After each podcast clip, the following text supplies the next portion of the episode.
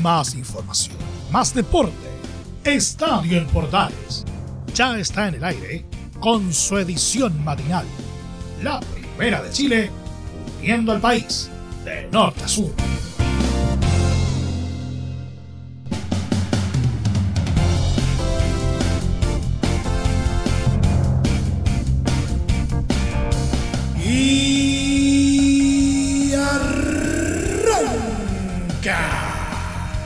Señoras y señores, ¿cómo les va? Muy buenos días. Bienvenidos una vez más, bienvenidos al show. Día martes y por supuesto tenemos varias cositas para compartir. Por ejemplo, algunas cosas que están pasando en torno al fútbol chileno. Eh, por ejemplo, el, informe, pero casi lapidario, del árbitro Gustavo Ahumada con al- algunos coletazos eh, relacionados con el duelo entre Curicó Unido y Universidad de Chile, especialmente con lo que pasó con el Tuto de Paul. ¿Qué pasó al respecto? Se los vamos a contar. También hay varias bajas desde ya con miras al, al clásico universitario. Por ejemplo, el caso de Pablo Aranguis en la U, eh, el caso también de, Luciano Agüed en Universidad Católica. ¿Cómo terminará todo esto? Se lo vamos a contar. Hay terremoto ahí en la primera B, hay una renuncia por ahí. ¿De quién será? Se lo contaremos. Se programaron también las fechas de los duelos pendientes de cuarto de final y las idas de semifinales de la Copa Chile. ¿Cómo quedaron los duelos? Se lo contaremos. Además, Laurencio Valderrama nos va a poner al tanto con Tokio 2020. Todo esto y más, como siempre, en 30 minutos. Aquí comienza una edición altamente condensada de esto que llamamos Estadio en Portales.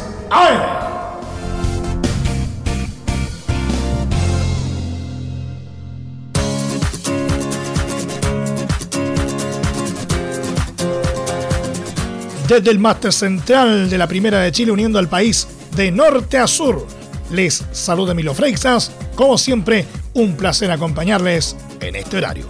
El árbitro Gustavo Ahumada, que estuvo a cargo de dirigir el encuentro entre Universidad de Chile y Curicó Unido en la fecha 12 del torneo, consignó en su informe que el arquero Fernando de Paul tuvo duros insultos para uno de los asistentes del juez luego de que fuese expulsado por reclamar en la segunda parte del partido.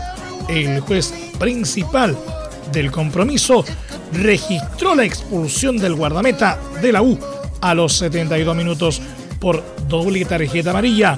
El señor Fernando de Paul desaprueba con acciones un cobro referil. Lanza una botella de agua al piso en señal de desaprobación, indica el texto. Una vez expulsado, se dirige a vestuarios y agrede verbalmente al cuarto árbitro Cristian Galás, diciendo, ¿quieres ser protagonista? ¿Qué me vienes a apurar acá, pelotudo, concha de tu madre? Agrega el informe. Con este registro, queda esperar por la sanción que caerá sobre el portero azul, que con la agravante de los insultos a uno de los jueces podría recibir un castigo más duro del correspondiente, lo que hace creer que se perderá el clásico ante Universidad Católica.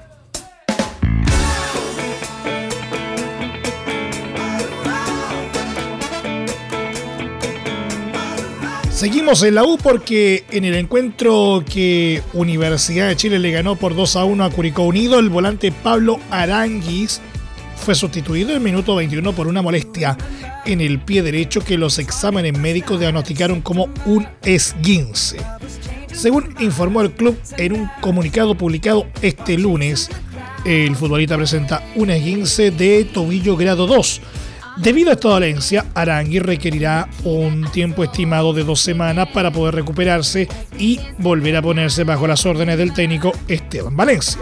Así, Aranguis quedó descartado para los partidos ante Ñublense del jueves y para el clásico ante Universidad Católica a disputarse desde las 16 horas del domingo.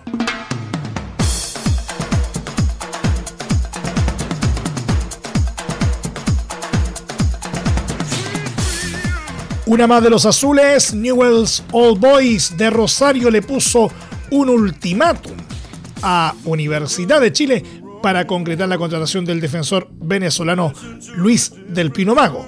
Esto es porque en el cuadro leproso hoy existe una diferencia económica en torno al monto del préstamo por la carta del futbolista. La U está pidiendo 150 mil dólares, mientras que el equipo argentino ofrece solo 100 mil de la divisa.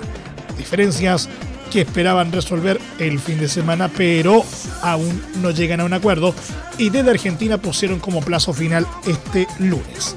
El otro tope en las negociaciones tiene que ver con la opción de compra, la que Universidad de Chile pretende fijar en 550 mil dólares, monto que para Newells es elevado.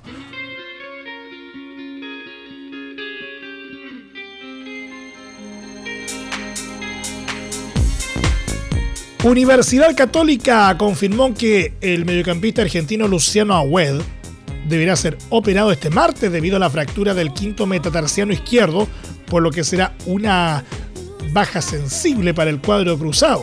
Según la información entregada por la institución, los plazos aproximados de su recuperación se conocerán luego de la intervención quirúrgica.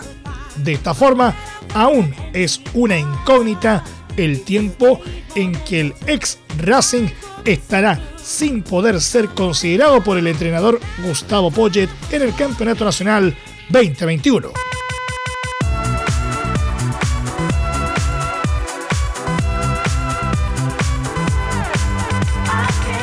Rápidamente nos vamos a la primera vez porque Deportes Iquique comunicó este lunes que el entrenador Cristian Leiva presentó su renuncia, la cual fue aceptada por la directiva del Club Nortino.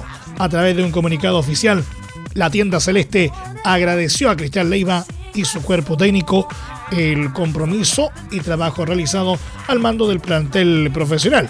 De la misma manera, le deseamos la mejor de las suertes en los proyectos en los que se involucren a futuro. Leiva deja al cuadro Dragón luego de tres derrotas consecutivas que lo tienen en el puesto 12 del ascenso con 11 puntos.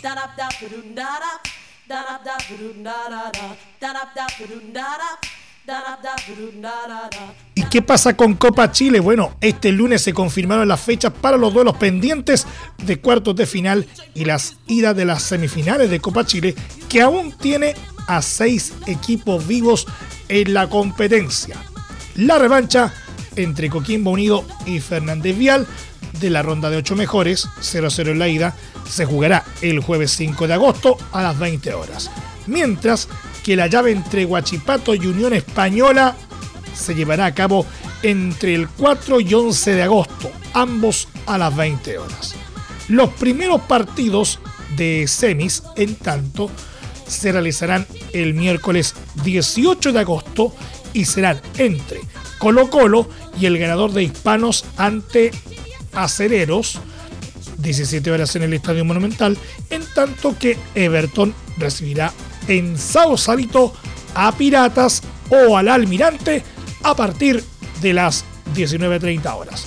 Las vueltas de esas confrontaciones aún deben ser programadas por la ANFB entre Marco Grande y Marco Chico, media vuelta y vuelta completa. Escuchas Estadio en Portales en la Primera de Chile, uniendo al país de norte a sur.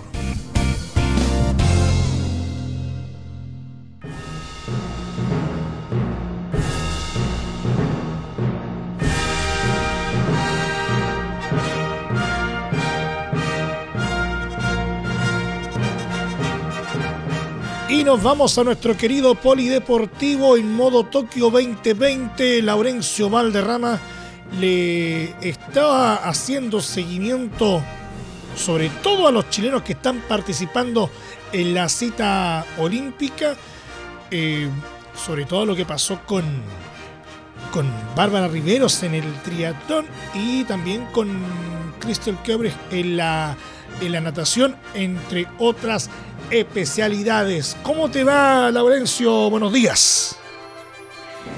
Muy buenos días, Emilio. Gusto de saludarte a ti y a todos quienes nos escuchan en Estadio Portales edición matinal. Sí, justamente los Juegos Olímpicos de Tokio siguen marcando muchas historias bonitas y justamente eh, una de ellas es la de Bárbara Rivero, que se retira a lo grande de los Juegos Olímpicos, se retira en el top 25 y justamente terminó en el vigésimo quinto lugar del triatlón femenino, una gran competencia que hizo Bárbara Rivero, que como suele pasar en, el caso de, ella, va de menos a más, y en este caso eh, terminó la prueba en 2 horas, 2 minutos y 46 segundos para completar sus cuartos Juegos Olímpicos. Solo es superada por Erika Olivera y por Crystal Kovic, quien, ah, eh, bueno, justamente vamos a repasar información de ella un poco más adelante. Pero eh, Bárbara Rivero hizo una buena competencia, que ojo, se demoró un poquito en el inicio por un tifón que, que eh, está que, azotó China y que azotó Japón y que bueno en un comienzo pensó que se, pensaba que se podía postergar la prueba, pero al final eh, empezó con una, con una cierta demora y lo cierto es que Bárbara Rivero vino vino de, de, atrás en la competencia, como te decía, y como bien lo compartíamos también en Portaleando la tarde, porque justamente eh, estuvo en el 38 lugar, eh, en ese lugar salió del nado.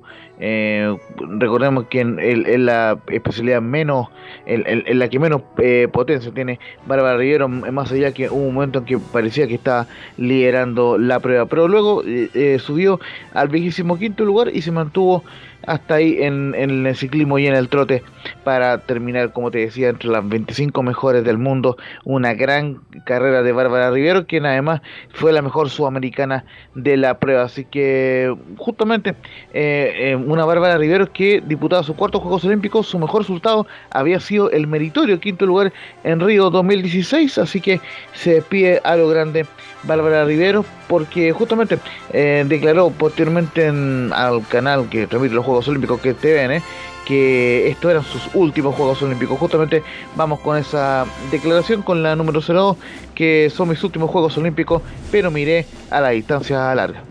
Sí, son mis últimos juegos. La verdad es que hay gente que me dice que vaya a los quintos por el número para igualar, no sé, a Erika Oliveira. Pero como te digo, el nivel cada vez sube más y a mí me gusta ser bastante honesta conmigo mismo. Eso no quiere decir que Bárbara se acaba ahora en el triatlón. Yo creo que me voy a ir a la distancia larga y experimentar ahí qué puedo hacer.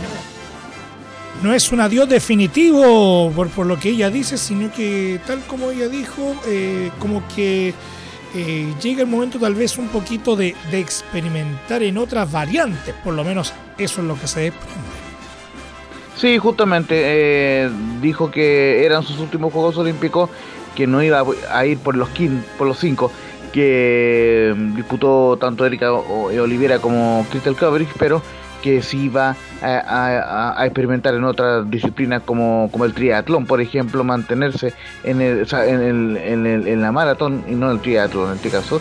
Eh, ya, ya dejando un poco de lado lo que es la bicicleta y el trote, pero una larga y una enorme carrera de Bárbara Rivieros, así que obviamente todos los parabienes para ella. Eh, y, vamos a escuchar eh, también otra más de Bárbara, de Bárbara Rivero, quien dice que fue muy difícil llegar hasta acá, pero, pero que está muy contenta de haber representado a nuestro país. Fue muy difícil llegar acá eh, con la caída de la costilla y después también acarreando una lesión desde, desde mayo también en el pie. Muy contenta de, poder haber representado eh, de la mejor forma a Chile. Bueno, la verdad es que no fue, el clima no me favoreció en el tema de, la humedad. Yo sabía que no estaba corriendo tan rápido y por ende hubiera sido mejor que hubiera sido un clima más húmedo y más caliente. Y la verdad es que pude sacar eh, las circunstancias que fueron bastante duras adelante y, y la verdad le dedico esto a los chilenos. Una gran verdad, ¿ah? eh, se notó que las condiciones eh, por lo menos no eran las mejores eh, para los triatletas. veíamos que hubo mucha humedad, incluso por ahí veíamos que se estaba desarrollando la carrera bajo lluvia, Laurencio, entonces todo eso le da un grado de, dificultad adicional a una competencia que por sí es intensa. No, y estaba viendo acá justamente para ir cerrando el capítulo de Bárbara Rivero que hubo 20 retiros de, la carrera, entre ellas eh, la experimentada mexicana Cecilia Pérez, también Claudio Rivas, eh, la italiana Angélica Olmo, Elizabeth Bravo, la, ecuatoriana, entonces, eh, bueno, fueron cayendo algunas exponentes, pero Bárbara Rivero se mantuvo y logró un meritorio vigésimo quinto lugar. El oro fue para la, representante de Bermuda, Flora eh, Duffy, primera vez en la historia que Bermuda gana una medalla de oro olímpica, mientras que la británica Tyler Brown se quedó con la plata y la estadounidense eh, eh, Katy Zaferes quedó con el bronce. Y el, balance, como te decía muy rápidamente, Bárbara Rivero fue vigésimo quinta también en Beijing 2008, luego estuvo en, Londres 2012 donde fue decimosexta y su mejor ubicación en la historia de los Juegos Olímpicos fue cuando llegó al quinto lugar en Río 2016, gran carrera que realizó en ese momento. Y por cierto, lo que te decía, vigésimo quinto lugar ahora eh, para despedirse a lo grande Bárbara Rivero de los Juegos Olímpicos. ¿Qué pasó con, eh, natación, eh, Laurencio? Porque ahí también se supone que estaba Crystal Keurich como protagonista. Claro, a diferencia de, lo que era Bárbara Rivero, iba más que nada a competir a, superar sus marcas eh, Kittel Cody y a intentar, obviamente, si es que se podía dar la opción colarse a una final olímpica, pero no lo pudo lograr. De todas formas, quinto Juegos Olímpicos en la historia, solamente igualando, igualando a Erika Olivera, quien la felicitó, por cierto, en redes sociales, a Kittel Cabrich, así que muy bien por la alemana, quien eh, acabó en el sexto lugar de su eh, serie clasificatoria con un tiempo de 16 minutos 9 segundos y 9 centésimas en los 1500, en los 1500 metros libres.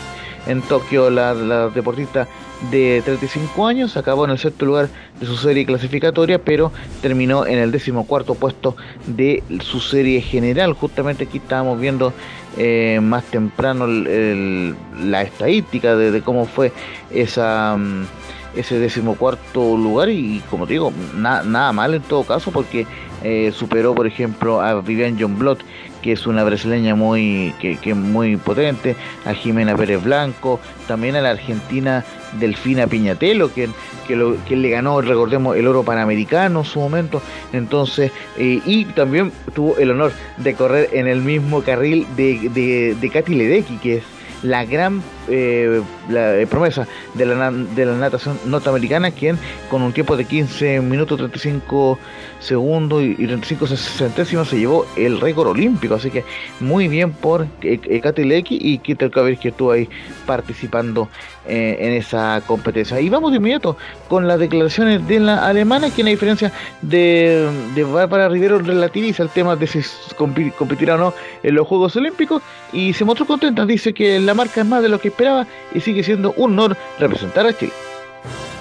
Por ahí la marca un poquito más de lo que esperaba, creía o pensaba o habíamos eh, trabajado.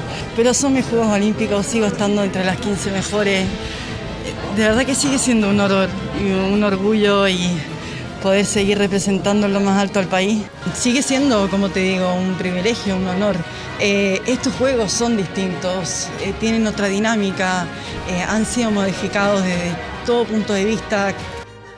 Y eso es un aspecto importante lo que menciona Cristel Laurencio, porque estos claramente no son unos Juegos Olímpicos normales, se ha modificado en todo sentido y, y por lo mismo pareciera que el rendimiento de los eh, chilenos no ha acompañado eh, en apariencia, por lo menos eh, no por empeño, sino que por las condiciones en las que se están desarrollando en la actualidad.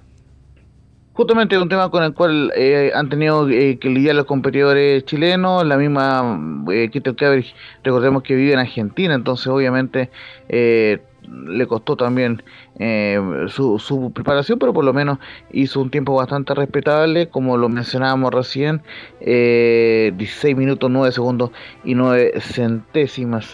Eh, y ojo que todavía le falta otra competencia. El día jueves va a estar en la madrugada disputando las clasificaciones de los 800 metros libres, que, que era también su competencia de antaño para la Alemania, Kitty quien justamente en la última declaración que vamos a escuchar de ella dice que la próxima carrera será aún más fuerte, pero esto hay que disfrutarlo.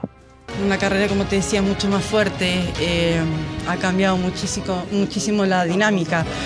Esto hay que vivirlo, esto hay que eh, masticarlo y esto hay que disfrutarlo y hay que seguir, el mundo sigue girando igual. El mundo sigue girando igual, ¿ah? eh, creo que eso es algo que, que lo resume todo, aunque no deja de ser eh, eh, llamativo que si bien los chilenos tengan un desempeño más que respetable a nivel general, lo cierto es que hasta el momento eh, la escasez de medallas Laurencio no sé si sea un tema que, entre a preocupar en el Comité Olímpico chileno. Mire, por lo menos sabemos que la proyección de medallas estaba básicamente basada en lo que pueda hacer eh, los deportes como por ejemplo el golf con Joaquín Niman, lo que puede hacer, eh, lo, que era en su momento, eh, el, o, lo que puede ser todavía el fútbol femenino, que, están jugando ahora Chile con Japón, pero me parece que las opciones de medalla más que nada están enfocadas a los panamericanos. ojo que también lo de Clemente Seguel, también muy interesante en la vela, puede marcar eh, algún hito importante, un, joven eh, que si no logra medalla ahora seguramente lo va a hacer en próximos Juegos Olímpicos, es un talento muy grande y que ya lo decíamos en Estadio Portales Central, llegó quinto en, una de las regatas y eh, se están disputando la regata esta semana. Entonces, en ese sentido, eh, creo yo que algunos deportistas están respondiendo con sus marcas, otros no tanto. Bueno, lógicamente haremos el balance más adelante, pero de momento siguen habiendo esperanza para que los deportistas del Team Chile sigan haciendo buenas actuaciones, como la que vamos a cerrar este reporte con, con Diego Moya, que recordemos en la madrugada del domingo justamente eh, terminaba en el trigésimo lugar con un tiempo de 1 hora 48 minutos y 29 segundos, siendo el cuarto mejor americano de la competencia. Imagínense, con solo 22 años su debut absoluto, un hombre que, un joven digamos, que pretende emular lo que alguna vez hizo Cristian Bustos en su momento, el gran triatleta chileno. Y justamente lo vamos a escuchar en unas declaraciones que dio en Claro Sports, en canal también que también eh, que remite los juegos en México. Así que eh, vamos a escuchar la palabra de Diego Moya, quien dice que viene preparado, ha sido una bonita experiencia y vamos a seguir trabajando por el triatlón chileno. En verdad vine preparado lo mejor que pude, eh, más que nada ataqué bien en mi fortaleza que era la natación. Salí con toda, hice mi carrera de la primera boya llegué, de los, llegué primero así que con eso ya estaba listo y después ya era solo disfrutar. Eso me tenía más que nada preocupado, llegar primero a la el resto era solo disfrutar, así que nada, muy contento. Queda mucho, recién comenzando, así que muy bonita experiencia. Y por supuesto hay un poco de fama en el agua, un poco de pantalla para Chile. El triatlón chileno está creciendo, tenemos mucho futuro, así que en verdad seguir trabajando y esto no termina la palabra de Diego Moya, que pareciera ser eh, uno de los, eh, eh, de los deportistas, digamos, que tiene proyección, ¿no es cierto?, dentro del deporte olímpico chileno. Recordemos que también hay varios deportistas que, con lo que pasó, sin ir más lejos, con la propia Bárbara Riveros, uno se pregunta a ratos cómo estamos de, de recambio también, Laurencio.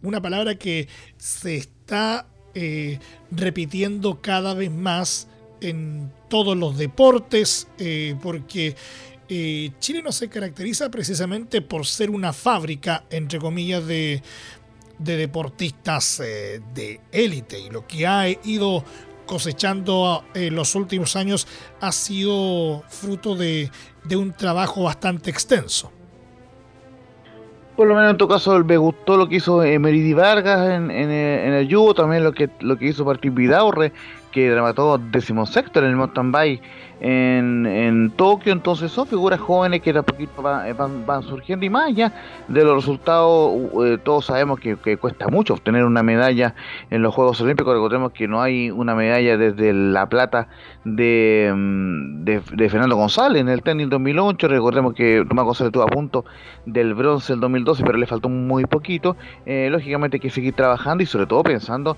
eh, en el objetivo, creo yo, que con el cual muchos deportistas están participando en Tokio, que básicamente proyectándose hacia lo que va a ser Santiago 2023, los Juegos Panamericanos, que lógicamente esperamos ahí estar, estar presente para cubrirlos como corresponde. Pero eh, eh, así que hay que seguir eh, apoyando al, Team Chile, criticar obviamente con, con altura de mira, por supuesto, y siempre respaldando al, a nuestro querido polideportivo y al deporte chileno que quién sabe que nos pueda dar alguna alegría de acá al, último día de, los juegos que es el día 8 de agosto estimado Emilio Face. Y por último para ir eh, complementando Laurencio eh, en lo que respecta a este segmento dedicado a Tokio 2020 eh, en lo que es el fútbol femenino a esta misma hora mientras estamos hablando tú y yo están jugando Chile y Japón. Un duelo que, que, puede significar mucho para las chilenas. Después, sobre todo, del, resultado que se dio ante Canadá, que de alguna manera como que las la dejó bastante comprometidas con miras a su continuidad en los Juegos Olímpicos. Y justamente para ya irme a ver, tranquilo el partido. Aquí estamos con el cafecito, aquí con, la cuchara ahí. Ahí Justamente estamos aquí tomando desayuno y lógicamente esperando que, Chile gane este partido. A la Roja Femenina solo le sirve el triunfo ante Japón, el empate no le sirve. Así que con el triunfo Chile eh, puede aspirar a ser uno de los mejores terceros. Esperemos que así sea. Lógicamente el resultado del partido de, Chile ante Japón lo, lo, van a poder conocer en las próximas ediciones de Estadio Portales y del Portaleno también, estimado Emilio Fisa. Eh, vamos Chile, fuerza Chile, fuerza a la muchacha y fuerza por supuesto al Team Chile. Laurencio Valdrama con el reporte diario de Tokio 2020. Muchas gracias, Laurencio. Y nos estamos encontrando en las próximas ediciones de Estadio Portales. Buenos días. Buenos días, un fuerte abrazo y síganse cuidando. Que Dios les bendiga. Y nos vamos. Muchas gracias por la sintonía y la atención dispensada. Hasta aquí nomás llegamos con la presente entrega de Estadio en Portales en su edición AM, como siempre, a través de las ondas de la Primera de Chile, uniendo al país de norte a sur. Les acompañó Emilio Freixas. Muchas gracias a quienes nos sintonizaron a través de todas las plataformas de Portales Digital, a través de la red de medios unidos en todo el país y por supuesto también a través de la Deportiva de Chile, radiosport.cl continúen en sintonía de Portales Digital porque ya está aquí Leo Mora y la mañana al estilo de un clásico. Portaleando la mañana a continuación. Más información luego a las 13.30 horas en la edición central de Estadio en Portales junto a Carlos Alberto Bravo y todo su equipo. Recuerden que a partir de este momento este programa se encuentra disponible en nuestra plataforma de podcast en Spotify en los mejores proveedores de podcasting y por supuesto también en www.radioportales.cl. Que tengan todos un muy buen día y recuerden, ahora más que nunca, quédate en casa. Más información, más deporte. Esto fue Estadio en Portales, con su edición matinal. La primera de Chile, viendo al país de norte a sur.